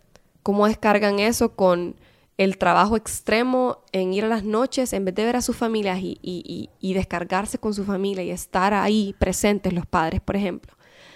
Eh, se van a beber con sus colegas, con sus jefes y se sienten obligados a desestresarse de esa manera. Y vos te empezás a dar cuenta como qué vacíos están en su corazón. Porque Japón es el país con la tasa de suicidio más alta del mundo. Te pones a pensar si tienen todo. Y ya estando ahí vos te das cuenta lo triste que está la gente. O cuánta depresión ataca a la gente. Entonces, ese tipo de cosas fueron un choque para mí, pero me hicieron creer más en Dios porque dije, por ejemplo, el latino que no tiene seguridad social, pero es feliz, ¿vos a qué crees que se debe? Obviamente a Dios, pero, pero también como al amor, al calor humano, que, que, que es muy importante, pues, ¿y quién, lo, quién nos enseña a amar? Dios. Me, me, creí más en Dios cuando vi como la falta de Dios en la gente, lo triste que la gente es, aunque tenga todo tipo de seguridad física muchas veces eso, eso ha sido un contraste fuerte, porque vivimos bajo un sistema político, económico, digamos, el, capitalismo. En el caso de muchas naciones en Latinoamérica, en Japón también. No, es como socialismo. Como socialismo. Sí, pero la meritocracia está bien intrínseca. Claro, es como un socialismo escondido, por así sí. decirlo. Pero hay meritocracia, luchar, trabajar duro. Y, y vemos esos estándares o parámetros como los parámetros a la felicidad, al éxito, al buen vivir. Y cuántas de las cosas que tal vez denotamos como parámetros son netamente culturales o creados por el humano y no tal vez ah, intrínsecos en nuestra biología, porque adentro de nosotros sabemos, conforme a lo que vos decís, eso que nos hace sentir realizados, pues es esa manera de vivir, la cual está en nuestra biología, ¿no? La cual está intrínseca en nosotros. Aquello que nos hace sentir más realizados. Cosas como vivir en comunidad, cosas que no podemos explicar. El buscar siempre unir. No podemos explicarlas simple y sencillamente. Son parámetros sociales, son conductas sociales, somos muy gregarios, eh, tribales, como lo querramos llamar. Entonces, muchas veces el capitalismo per se habla mucho de la meritocracia, a los logros personales, y lo raro es cuando llegas a todos esos logros y sentís todavía esos vacíos. Y en tu caso, llegar a tener logros en lo profesional y sentir ese apego o, o esas ganas de estar con los tuyos, con tus seres amados, te habla más de que puede que en tu biología tenga mayor peso la comunidad con tus seres amados que no, deja, que no demerita lo otro. El, el, alcanzar tus logros profesionales tiene su, tiene su prioridad dentro de tu vida. Sin embargo, tiene mayor peso el amor, eh, virtudes, que son virtudes intrínsecas también, que no podemos, como, como este termo, decir, este es un termo, el amor, esa virtud intrínseca, es decir, es muy importante para que podamos conllevarnos y vivir una vida plena como seres humanos. Y ambas cosas son, van de la mano, porque vos decís, ok, mis logros personales son bien importantes, pero ¿de qué manera también puedo usar esto para la gente que amo? Y ahí es cuando empieza la retribución. ¿Cómo puedo yo usar esto para dar a mi familia? Entonces, eh, eso pesar también, como te digo, porque a veces es como, aquí yo le puedo proveer a mi, a mi mamá una mensualidad en mi situación actual. Y si estuviera en Honduras, yo no podría. Entonces, el amor también se muestra de muchas maneras. Y como te digo, también crecer en mis logros profesionales va muy de la mano lo que yo quiero para, para mi vida, ¿verdad? Mi esposo y yo queremos un orfanato, eh, queremos ayudar a la ingeniería en Honduras. Entonces, también van de la mano. Por eso es que yo estoy muy contenta con mi decisión. O sea, no fue fácil. a lo que me refiero es una cultura que prioriza el trabajo por encima de la familia, por encima de otras cosas. Y en, esta, en este otro lado del mundo, que podemos llegar a ver eso como admirable, porque vemos a Japón como un país admirable, vemos la cultura, la disciplina y un montón de valores que pueden venir, como te digo, de mismos sistemas sociales, tal vez no de nuestra propia naturaleza. Y hay valores más importantes que el éxito profesional, como ser el amor, como ser la familia. Entonces, cuando estás en medio de personas que han alcanzado el éxito social, personas que son disciplinadas, personas que tienen carreras profesionales eh, o sistemas estructurales bien desarrollados. Sí. Y al fin y al cabo decir vos, y, y aquella otra sociedad podría sentirse que es más feliz. Entonces yo digo, ¿cuántas de las cosas son creadas por el ser humano en contra de nuestra propia biología? El otro día escuché a alguien, para darte un ejemplo puntual de esto, escuché un par de personas hablar en un podcast de cómo si traes un montón de guerreros espartanos a este tiempo en el cual estamos encerrados en un cubículo con tecnología, probablemente ninguno de esos guerreros quisiera quedarse viviendo en estos tiempos y entraría en depresión. Y si nos llevas a nosotros a tiempos remotos en los cuales tal vez labrabas eh, por tu propia comida, eh, la actividad física constante era algo, era una norma, la gente podía llegar a estar más feliz, y realizada de lo que hoy en día consideramos como éxito profesional bajo esta nueva estructura que hemos creado, ¿verdad? Sí, no completamente. Y al final, eh, te iba a decir justo ahorita que cada quien define el éxito. Y vos hablaste del éxito, porque me acuerdo en Japón una de las primeras veces que yo hablé como con un buen profesional, por así decirlo, y, cuando hablábamos de las cosas profesionales, Marco decía, wow, qué crack, o sea, qué, qué hombre más excelente. Y se me dio por preguntarle, ¿y tiene familia? O sea, yo, ¿me entiendes? Haciendo plática con él. Y se burló, como, no, no tengo familia. Tal vez me dice, tengo hijos regados por ahí. Y yo como, ah, ok, pero me, me, di cuenta que mi admiración por él estaba así como, la primera media hora de la conversación estaba como, wow, todo lo que alcanzó este hombre. Pero cuando le pregunté por su familia, es como, no, no tengo y no quiero. O sea, yo dije, para mí eso no es éxito. E- Es decir, es bien subjetivo. Eh, porque él tal vez alcanzó muchas cosas, pero Subjetivo a tus objetivos. Exactamente. Es como yo lo vi como, así lo tenía yo como, wow, y bajó. Pero exacto, es mi definición de éxito. También para mí la familia, como vos hablabas hace poquito, es muy importante. ¿Y cuánto Cada de lo que él eso. dijo tal vez fue una careta en el sentido de... Porque a, a veces pu- puede ser que haya personas que no. No quiero generalizar.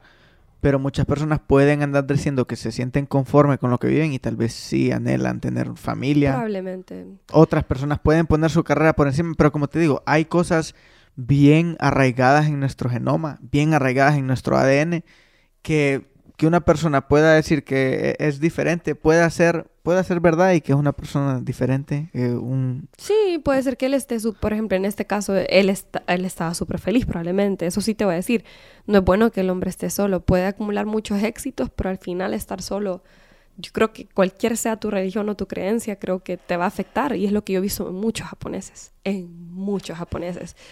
Y por eso te digo, sociedad. por mucha presión pueden dar cierta careta, pero después ves que el día de mañana se suicidaron, por, por darte un ejemplo. Ve- sí, ves o, los- o entran en depresión. o entran en depresión. Entonces puede ser muchas veces o una careta personal que simple y sencillamente no se quisieron abrir a la vulnerabilidad, o puede ser una careta social que eh, yo este es un así tengo que ser, así tengo que sentirme y esto me tiene que hacer sentir realizado y no sabemos la verdad con qué anda cargando la persona adentro, porque creo yo que la sociedad tiene mucho impacto, la, la- cultura tiene mucho impacto en el ser humano, pero todos tenemos esa biología y tenemos características, valores o virtudes universales. O la necesidad de proveer, por ejemplo, eso es súper mm, humano, como decías vos. Esa necesidad de labrar la tierra y proveer, si alguien no provee, si no hay necesidad, por ejemplo, hace poquito te decía yo como que el conformismo es como una señal para una futura depresión. O sea, vos estás conforme por años de tu vida, probablemente te llegas a deprimir. Pero cuando vos le das a alguien una necesidad, a alguien a quien tiene que proveerle, ya como nuestro instinto humano nos, ¿me entendés? No- nos levanta, no- no- nos cambia. Y cuando alguien no tiene eso, ejemplo, este joven japonés que te digo yo, eh, es como, claro, me alegra mucho sus logros profesionales, claro que sí, pero vos te pones a pensar como realmente por quién lo hace, sino por él mismo, o sea, no va a llegar a un punto en el cual se sienta como, ¿para qué hice esto? Tal vez hasta viejito, tal, vez. vez. estoy exagerando, pero, pero tal vez hasta viejito diga, pucha, ¿y- ¿y a quién le dejo esto? ¿Y para quién es esto? El por eso yo te decía que el para qué también es más importante. No tanto el por qué como para qué. ¿Para qué me voy? ¿Para qué estudié esto? ¿Para qué quiero armar una familia? Mucha gente arma una familia porque conozco muchas amigas que han dicho, quiero un bebé porque me siento tan sola, no sé qué hacer, estoy depresiva, no sé qué hacer con mi vida, pero empieza una dependencia emocional hacia los hijos, lo cual si sabemos vos y yo no es nada bueno. Dependencia emocional hacia nadie, bueno, o sea, vos tenés que ser feliz para realmente, es más fácil decir que, que hacerlo, pero tenés que ser feliz para realmente hacer a otros felices o sentirte feliz. Volvemos a esa misma lucha interna, porque si idealizas tener un hijo, ya cuando tenés el hijo y te das cuenta que te sentís igual o peor, y ahora tenés Porque que ser interno responsable de una... de una persona, te- se vuelve creo que puede ser peor la depresión al Tal final. vez. O como te digo, muchos padres agarran una dependencia emocional con sus hijos, lo cual no es sano. No es sano, pues. O sea, y, Y eso del ejemplo del bebé va igual de la mano con aquella persona que piensa que el problema está en donde vive, escapa y ahora se encuentra con el mismo problema, pero tiene que valerse por sí mismo, el tiene que problema era moverse. vos mismo también. O sea, te podés ir, no sé, a donde sea, pues a Australia, como te decía, y como, ah, ok, escapé, me fui. Pero ¿cómo está tu corazón de roto? ¿Lo sanaste? ¿Te fuiste dejando libres a todos de tus cargas? ¿Sentiste que, que es- habían heridas que, lo, que sanaste o que te ayudó el irte al otro lado del mundo, No, estar sola? Marco, yo, en mi caso es muy diferente. Yo amo, yo amo mi familia, yo no me fui con ninguna Pero en cicatriz. general, eh, No, cicatrices de la vida, no, inseguridades. No, tal vez yo soy un poco atípica porque yo no me fui como escapando, como te dije, yo me fui sabiendo, yo los amo, me está costando dejar a mi familia, a mi pareja, pero necesito hacer esto por mí misma. Pero entonces yo me fui más bien a, a- a vivir algo que yo había descubierto en mí. Hay gente que va como a redescubrirse o creo que ni se conocieron, fueron escapando y, y bueno, pasan cosas malas por eso. Pero Pero, es interesante ver los desenlaces porque he visto... permitime, permitime, es lo que te decía antes de por qué no era el tiempo a los 18 años. ¿Vos crees que a los 18 años me hubiera pasado la misma experiencia? No, la inmadurez mía de, ay, quiero irme. Eh, necesito estudiar en el extranjero. O sea, es inmadurez a saber qué persona sería yo. ¿Me entiendes? Fue en el tiempo correcto. Es lo que te decía, cada quien está en su tiempo correcto. Por parte de Dios, por parte de tu propia vida. Y lo he visto en muchos desenlaces de personas. Por eso te pregunto más o menos para ver en qué situación te encontrabas internamente, cómo, cómo podemos buscar llegar a eso, porque en tu caso fuiste, pareciera, yo lo veo desde acá, yo, yo me imagino que ya vos estando viviendo vos tu proceso, son muchos pasos los que me brinco, pero viéndolo desde acá, te, fuiste, eh, lograste quedarte, eh, llevas ocho años residiendo allá, muchas personas se van, se frustran, se regresan, otras tal vez terminan y no encuentran un lugar en, y se sienten frustrados por estar de regreso. Y creo que va conectado con eso mismo. Si te vas por las razones equivocadas, y eh, hablo esto como un análisis que hago de, de mi persona hacia terceros, no como alguien que considera que sería uno o el otro caso. Cuando más me siento en, en, un lado en el cual me tengo que descubrir todavía más. Pero sí me he fijado y me pongo a pensar en ello. Mira cómo vos hablas y si se ve desde un punto de vista de un tercero, lo hiciste, ¿verdad? Lo hiciste, llegaste, culminaste tus estudios, encontraste un lugar en esa otra sociedad y con todo y todo, me imagino que han habido días duros, pero en el otro lado del mundo, con otra cultura, otro idioma, estás haciéndolo día a día, estás teniendo y haciéndote un lugar donde sea que estés, tenés un trabajo, eh, tenés, tenés un lugar en esa sociedad. Y hay personas que se han ido por las razones equivocadas y he visto la frustración de cómo regresan, he visto la frustración de, de cómo quisieron quedarse y no se les abrió puertas por ningún lado. Y eso es, lo, eso es lo, lo duro, mira cuando tal vez esas personas tocaron puertas, pero solo no se les abrió. Conozco un caso de una persona que hizo hasta su maestría, sacó pregrado, posgrado, y no se le abrieron puertas y las tocó por todos lados y le salió el tiro por la culata, como decimos acá. Le salió todo lo contrario y sintió mucha frustración al estar de regreso aquí. Pero es porque nosotros creemos en Dios, ¿no? Otras personas dicen que la vida, pero hay ciertas lecciones que se se nos atragantan a través de la garganta. Si no las queremos llegar a aprender, la vida nos las va a empujar, a arremeter por medio de la garganta. Y son esas frustraciones. Cuando vos ya tal vez tu motivación es diferente y la, has aprendido, todo fluye. Sí, exacto. Ahorita que hablas de esas frustraciones, también hay una frustración que nos mencionado. Está la frustración de la gente que logra abrir una puerta, logra quedarse ahí, que es la que yo miro más a menudo y no están felices. Eso creo que lo hemos tocado a lo largo de... Así es, así es. Y es bien chistoso porque ahorita tengo una, una de mis mejores amigas, ella se fue el año pasado, ella de, de Ruanda, y regresó a África y está bien feliz. ¿Por qué? Porque imagínate, había llegado súper alto ella donde, donde estaba, ¿verdad? Como ella es doctora en medicina, sacó su doctorado y todo, pero no tenía pareja y ella quería casarse. Es lo que te digo, uno sopesa como el dilito te va jalando también no, no al, al status quo, a la sociedad. ¿Qué quiere mi corazón? Ella no quería estar sola, ponele. Entonces tomó la decisión de regresar, de regresar a Ruanda. Y gracias a Dios encontró a su pareja de vida y se casó. ¿Qué pasa? En ella no se salió el hilo de, hey, mi carrera es importante. Y sabes que la semana pasada se mudó a Estados Unidos para trabajar ahí. Entonces es bien bonito también ver como ese hilito, ella estaba frustrada, Marco, por años de por qué me estoy en Japón, porque estoy aquí, lo logré, pero no estoy feliz. Es lo mismo que estábamos hablando hace poco vos y yo, de cómo... La complejidad del ah, ser humano, de la y realización. Cada quien define su éxito, porque es lo que te decía, alguien puede decir, wow, estás allá. Y hay amigos, buenos amigos míos que tienen buenas posiciones aquí, incluso en el gobierno, como, uy, Asa, no regreses, no regreses a Honduras. Y yo los entiendo, porque yo soy hondureña, obviamente, pero también siento en mi, en mi corazón cuando alguien me dice eso, más bien digo como, tengo que ir a Honduras, ¿me entiendes? ¿Te ves regresando? ¿Querés regresar? Mm, no ahorita. O sea, es lo que te decía también de los tiempos. Uno va sintiendo los tiempos. Eventualmente, quién sabe, tal vez sí, pero ahorita no, no, para nada. O sea, muchas cosas hay en mi mente, sueños, metas que quiero cumplir y no es el tiempo todavía, pero quién sabe, tal vez muera en mi país, ¿me entendés? Y cuando, te, cuando te digo que todo fluye, me refiero a que no solo el hacerte un campo en el, en el mercado exterior, sino que te han mandado a Honduras a hacer proyectos. o sea, todo fluye, Marco. Que de una manera estás cumpliendo lo que te propusiste llegar a hacer, que es apoyar a tu país. Ahí está lo complejo de la autorrealización, que yo sé que aún en medio de estar viviendo tu sueño de que todo haya fluido, a veces está esa inconformidad interna que tenemos, Sí. que es lo que nos hace seguir creciendo, ¿verdad? Hay que saber manejarla porque puede convertirse en, desilusión muchas veces. Así es. Pero yéndote al otro lado del mundo, regresás a, a poder dar, eh, aportar un granito de arena de una mayor manera que lo hubieras hecho si te hubieses quedado aquí. Es más, tocaste un punto importante porque parte de lo que me hace a mí seguir, como por así decirlo, seguir en mi compañía, porque sí llega a un punto en el cual me sentí tan cómoda que dije, no, también tengo que cambiar, crecer. Ahí nos meteríamos un poco a lo cual es lo que significa el sistema laboral en Japón, que es como lineal, es de estar en una compañía toda tu vida, que ese es, como te digo, otro tema más profundo que no voy a tocar ahorita, pero eh, parte de quedarme ahí, Marco, parte de, para empezar, por lo cual yo apliqué a esta compañía, fue porque yo sentí en mi corazón como, wow, esta compañía hace proyectos en Honduras. It's like giving Lo- back. vos It's lo a full estudiaste, moment. lo estudiaste previo, Ah, o sea, claro, no fue casualidad. No fue casualidad. Hiciste el mismo proceso de, de No, no. aplicación, Tampoco es que estudié, pero sí como... la mientras- misma sistemática del ABC. mientras aplicaba trabajos, por así decirlo, vi que esta compañía tenía proyectos en Honduras.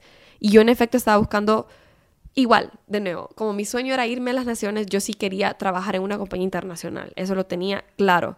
Y qué mejor al darme cuenta mientras apliqué a trabajos que esta compañía trabajaba en Honduras, tenía proyectos en Honduras y para mí, como te digo, fue un full circle moment, como yo quiero esto para mí.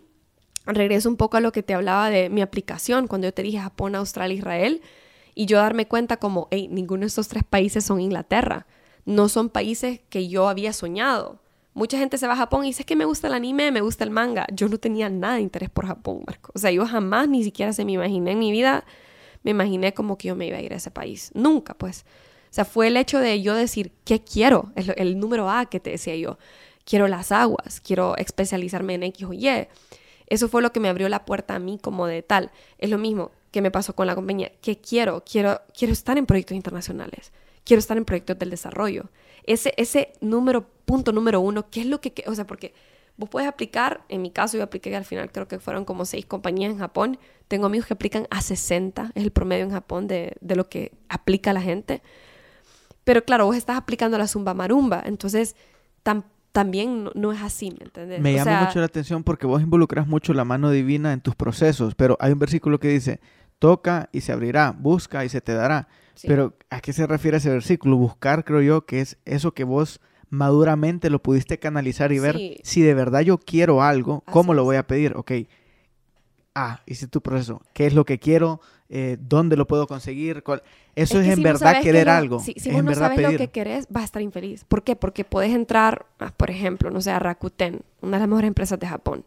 Entras a Rakuten, pero es lo que querías. O sea, eso es lo más importante, creo, al principio, cuando vos decidís, cuando vos decidís una decisión tan grande como la que yo hice, como, hey, en ese momento me- una compañía, por ejemplo, me ofreció irme a Panamá.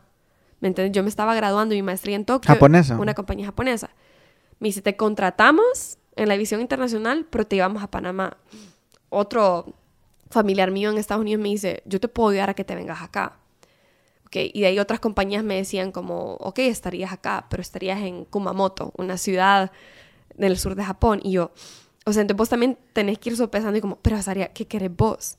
En mi caso, para mí era también como, quiero aprender de la, de la sociedad laboral en Japón. Quiero aprender cómo se trabaja en Japón. Ya, había sabi- ya sabía yo cómo estudiar en Japón. Y ahí va la validez de ese proceso que de hiciste. proceso, claro. Yo viste quiero estar en Japón, no Panamá, no Estados Unidos. y que viste cuál era, por qué quiero estar ahí. Así. Y eso te llevó, el, el hacer ese proceso de adentro, de introspección, te llevó a los resultados externos, de a dónde es, es ese lugar. Porque cuando solo estamos viendo afuera y no, y no vamos a la raíz, creo que podemos caer o nos metemos en un lugar en el cual nos sentimos encerrados o en una trampa que nosotros mismos. Y, y también es raro, es como cuando vos empezás a tocar puertas, bueno, como decías vos que nosotros creemos en Dios, cuando se abre la puerta correcta, es obvio. Cuando yo apliqué a Japón, que te dije yo, eh, como yo nunca había soñado en Japón, pero Marco, la manera en que se abrieron las puertas, apliqué a Australia también, apliqué a Japón, apliqué a, a Inglaterra, apliqué a Taiwán. Y cuando yo aplico a Japón, sin tener ninguna esperanza, por así decirlo, simplemente tocando puertas, literalmente hice un desglose de como 600 universidades en Japón donde quería aplicar, porque la beca de Japón así te da ese proceso. Y las tres universidades que yo apliqué, dos siendo las mejores de Japón, que hasta en la embajada me dijeron, quítalas porque si no te aceptan, la beca puede ser que no te la den. Pero yo dije, no, si esto es de Dios para mí, yo ya había hecho mi trabajo. Yo había desglosado de muchas universidades las top 3, porque vos aplicas a 3 a través de este proceso de la beca. Entonces, aun cuando ellos me dijeron, no, quítelas para que usted sea elegible a la beca, yo dije, no, yo ya hice mi trabajo. La seguridad que te da las putting in the work. ¿Me entendés? Yo, yo ya hice mi trabajo, yo las elegí con sudor, no como, ay, es, buena, la elijo. No, ah, este, no, yo había Pero hecho mira, mi trabajo. Mira la validez de ese proceso, la seguridad que te trajo, porque cuando no haces el trabajo, lo que otras personas digan te puede hacer titubear. Como vos hiciste un proceso no en base a lo que las personas dijeran, no en base a lo que hubiese sido lo más cómodo, sino en base a lo al fundamento, qué quiero hacer, por qué lo quiero hacer, y en base a eso, estas fueron las tres universidades, no me importa lo demás. No me importa si no me porque si no te acepta ninguna de las tres, no te dan la beca, no sé si me entendés, o sea, ya había llegado al punto final. Y ellos obviamente te dicen, si no te aceptan ninguna de las tres, su beca se pierde, porque al menos tiene que una de las tres aceptarte. Marco, las tres me aceptaron, para gloria y honra de la Dios. beca te la dio el, el, el, gobierno. de Japón. Y como las tres universidades me aceptan, dos siendo las mejores de Japón, la Universidad de Tokio y la Universidad de Kioto, yo tuve la elección incluso de elegir la universidad a la cual me iba y elegí la de Tokio por ser la capital. Pero lo que quiero decir es como que yo fue obvio para mí, esto es de Dios. Porque pasó en Australia. La mejor universidad de Australia, que es Melbourne University, me aceptó también. En casi la misma carrera de, de Tokio. Beca completa. Eh, no, eso es lo que te quiero decir. La universidad me aceptó, pero Australia no me dio la beca. Entonces para mí fue también ahí como, bueno, tiene que ser Japón. Porque Dios sabía que yo quería la beca completa. O sea, como yo te expliqué, yo no podía pagarlo todo. Entonces, ese proceso a mí yo sentí como esto es.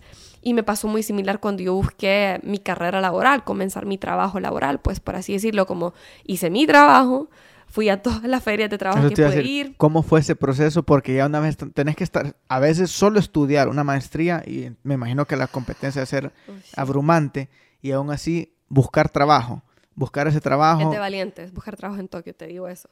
¿Cómo fue ese proceso? Bueno, el gobierno te obliga a buscar trabajo un año antes de graduarte. O sea, todo el mundo sale ahí con empleo.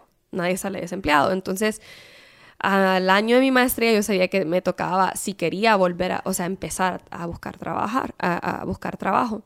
Y en ese entonces yo no hablaba japonés, lo cual era un, uff, súper menos. Pero yo decía, ok, contá también lo bueno que tenés, hablas español e inglés. Entonces, como sell your points, ¿me entendés? o, sea, o sea, es lo que yo tenía eh, también tenía mi pasión por irme a proyectos internacionales.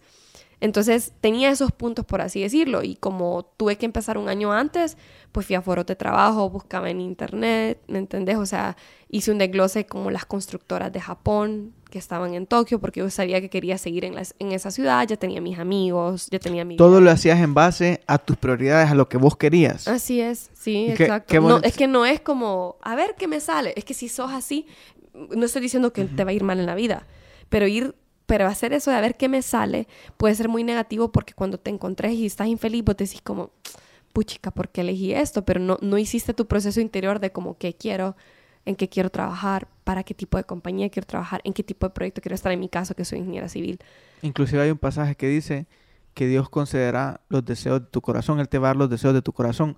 Muchas veces lo he tomado como Él pone en tu corazón los deseos que necesitas tener para llegar a cumplir el llamado que Él te ha dado. También creo mucho en eso, sí. Si buscas, buscas primeramente el reino de, Dios y su justicia y todo lo demás vendrá por añadidura. Si vos buscas a Dios, las cosas se empiezan a añadir. No estoy diciendo que esto es fácil, pero empiezas a tener claridad. A lo que voy es que, imagínate, tal vez lo que, lo que a vos se te dio es más difícil, fue más complejo que otras oportunidades que hubiesen sido más fáciles, la tuya era más compleja y era la que vos querías. Y qué bonito cómo Dios concede los anhelos de tu, corazón, pero vos tuviste que buscar en, introspectiva qué es lo que hay ahí adentro, haciéndote preguntas como por qué quiero, qué es lo que quiero. En el caso del proceso del trabajo, eh, compañía internacional que haga proyectos en... Quiero estar en Japón. Quiero estar en Japón. Entonces, en otras palabras, evaluaste lo que estaba dentro tuyo y qué era lo que vos querías y eso fue lo que se te fue dado. Y muchas veces aplicamos a conformidades porque no sabemos qué es lo que queremos, porque no hacemos ese proceso de introspectiva. Mira, sí, a mí me ofreció trabajo, un súper buen trabajo, una mujer que era la, me acuerdo, la compañía se llama Rika Denshi y la, la, la compañía no tiene nada que ver con mi carrera. O sea, la compañía era como de eh, ¿cómo se dice esto en español? Como cosas e- eléctricas, ponele.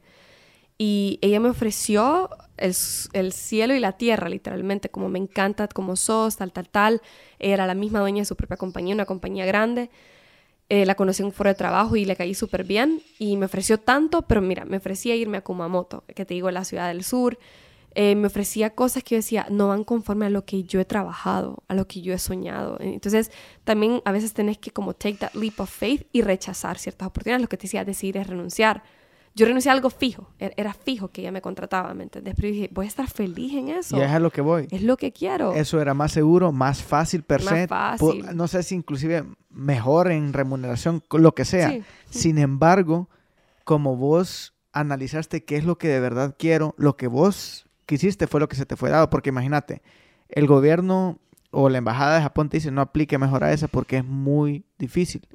o pudieron haber otras más fáciles de entrar, que hubieran sido más seguras, pero como habías hecho el análisis de ver qué es lo que mi corazón quiere, eso fue lo que se te fue concedido. No sé, se me vino ese versículo a la mente. Y la bondad de Dios ante nosotros poner el trabajo, cómo desprende esas bendiciones, porque la Universidad de Tokio era más difícil que otras opciones, pero era lo que vos querías. Y porque pudiste evaluar qué es aquello que Dios ha puesto en mi corazón, te diste cuenta. Y creo que el versículo, su verdad y tu oración con tu fe se unieron y eso fue lo que desprendió, abrió la puerta. Exacto, y, cada paso que he tomado en mi corta vida creo que ha tomado, especialmente estando sola, bastante fe y bastante decisión de renunciar a algo. ¿Y cómo haces, Azaria, para manejar ese miedo? ¿Cómo haces para, no sé si, si padeces ansiedad? Sí, si creo que todos Incertidumbre. ¿Cómo haces para manejar eso y aún así dar ese paso? Oversell, o sea, sell yourself, como decir, sell, sell your points, tener esa disciplina, porque si aplicaste y te aceptaron, me dijiste que tenías muy buenas notas, eh, para tener esa constancia.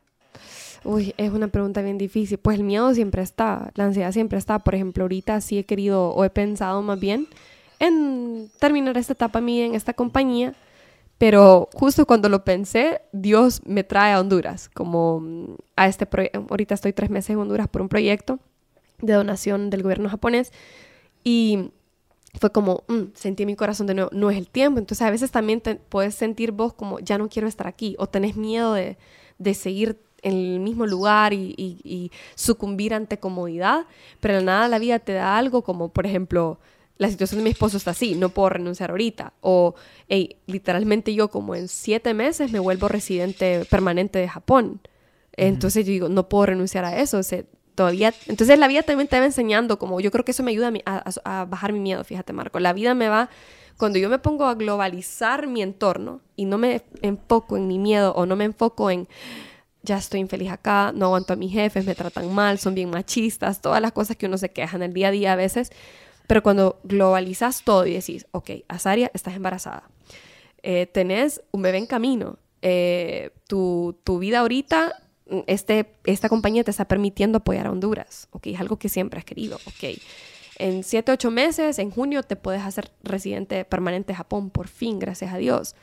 Eh, permanencia que va a durar toda tu vida. Te puedes llegar hasta nacionalizar o tu hijo se puede nacionalizar. Eso es importante para el futuro. Entonces uno empieza como a ver cosas así, ok, mi esposo, el estatus legal de mi esposo depende de mi estatus legal. No puedo simplemente decir, ya no quiero estar aquí.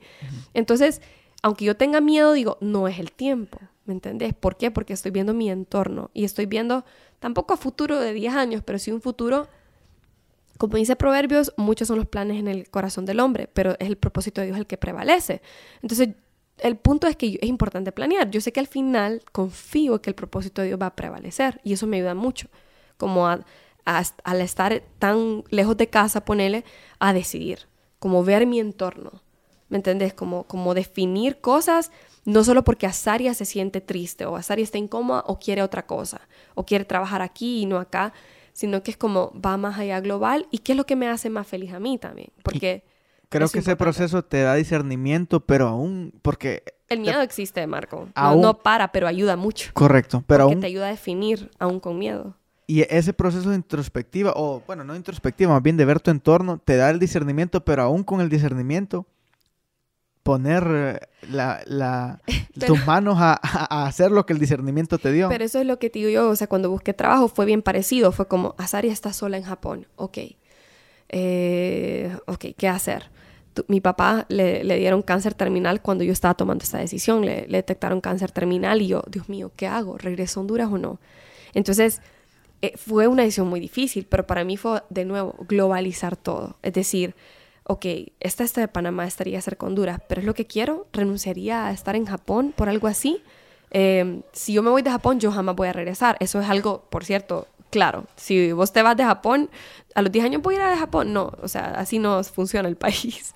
Entonces también yo decía, como si me voy ahorita, ya nunca regresé y nunca pude haber, pude experimentar, voy a poder experimentar eso que se siente de trabajar en Japón. Ah, el otro punto era mi papá, ok, la salud de mi papá. Hablé con mi papá, papá, ¿qué pensás? O sea, yo quiero estar ahí con vos, pero él me dijo, hija, yo di mi vida por vos. Si vos renuncias a tus sueños ahora por mí, vas a deshacerme. Entonces también es como tomar en cuenta la opinión de tus seres amados. Mi pareja, estábamos en relación a distancia todavía, pero él como, no, yo quiero lo mejor para vos, para adelante, yo te apoyo. Entonces también no solo sos vos, tenés que ver tu entorno, la gente que te ama, con la gente que quieres que estar. Eh, mi familia en Estados Unidos, venite acá, te conseguimos trabajo, pero realmente es lo que yo quiero, me va a hacer feliz haber renunciado a mi experiencia en Japón por irme a la comunidad de estar en Estados Unidos con familia. Claro, ahora lo miro como prefiero irme a Estados Unidos a estar en la comunidad de familia, a mi edad, a, mi, a mi edad que yo te puedo decir, pero no tengo 31 años, ya viví mis 8 años en Japón, ya sé lo que es trabajar, estudiar, ya sé japonés, ya, ya llegué a un punto en el cual yo digo, yo cumplí mi sueño, ¿entendés? Entonces ya nadie me lo va a contar, no me arrepiento de lo que decidí y cada vez que decidí traté de ver mi entorno, y traté de tomar en consideración las opciones y las opiniones de la gente que me amaba. Y cuando aplicaste ese trabajo para el otro paso en tu vida laboral, que volviste a hacer ese proceso de introspección y ver en torno a lo que tu corazón dictaba, tus objetivos, tu perspectiva, estas son las opciones y esta es la indicada. ¿Aplicaste a cuántas empresas? Fueron seis en total, sí. Seis. ¿Y las seis te aceptaron? Bueno, como te digo, dos de las que me aceptaron era como si, si entras, tenés que estudiar. O sea que como yo no sabía japonés, yo tenía que entrar como habiendo estudiado japonés. Entonces yo decía, ¿y cómo voy a estudiar japonés sin, sin tener beca? ¿Me entendés? Entonces también era como, ¿tengo el tiempo de estudiar japonés?